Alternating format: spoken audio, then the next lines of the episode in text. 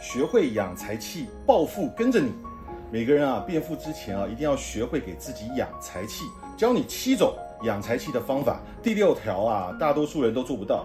第一个，一定要戴手表哈，别说已经有手机啊，手表啊是社交场合的一个装饰品，即便不是名表啊，向外人传递的资讯啊，也不是只有财富的多寡，而是一个重视时间的印象标签。第二个，不要总是说自己没钱，可能你会说啊，从小啊，父母就教育我啊，财不露白，做人要低调。但其实啊，不得不承认，我们的父母啊，大多数啊，一辈子都没有发过大财。逢人就说我没钱啊，只会降低你的能量场。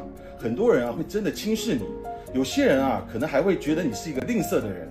第三个，要经常说我能行，我有钱，我会越来越有钱，念念不忘啊，必有回响。每天不断给自己积极的暗示，才会激发自己潜意识的能量啊。同时啊，也会感染跟激励身边的人，不管你的伴侣和家人，还是员工，还有同事，都不希望每天收到抱怨。刷到这个视频啊，是大数据遇见了你，请在评论区啊留下越来越有钱，立刻接住自己的财运。第四个，有零钱的时候啊，哪怕是一块钱啊，也不要随意的丢弃啊。每一块钱啊，它不仅仅只是一枚金属硬币，一张纸。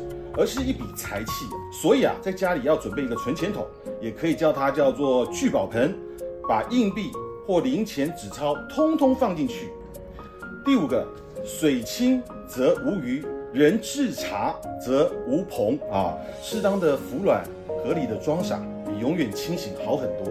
凡事较真啊，往往会误伤了自己，失去了一些机遇。适当的示弱、服软、装傻很重要。第六个，学会送礼物，吃亏就是福。有人认为啊，送礼啊是文化的糟粕，其实啊，这是一种将你教成平凡人，甚至是穷人的一种论调。试问自己两个问题：如果啊一个人送了你一个朝思暮想的礼物，你开心吗？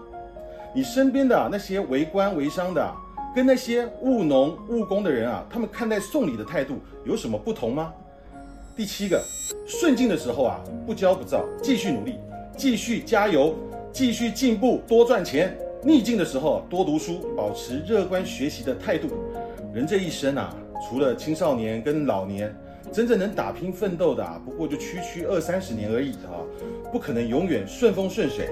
顺境的时候啊，要淡然不张扬，尽量多多储备现金；处逆境的时候啊，要处之泰然，不怨天尤人。静下心来，多读书，提升自己的认知，等待下一个机会的瞬间来临。陈峰老师祝福你。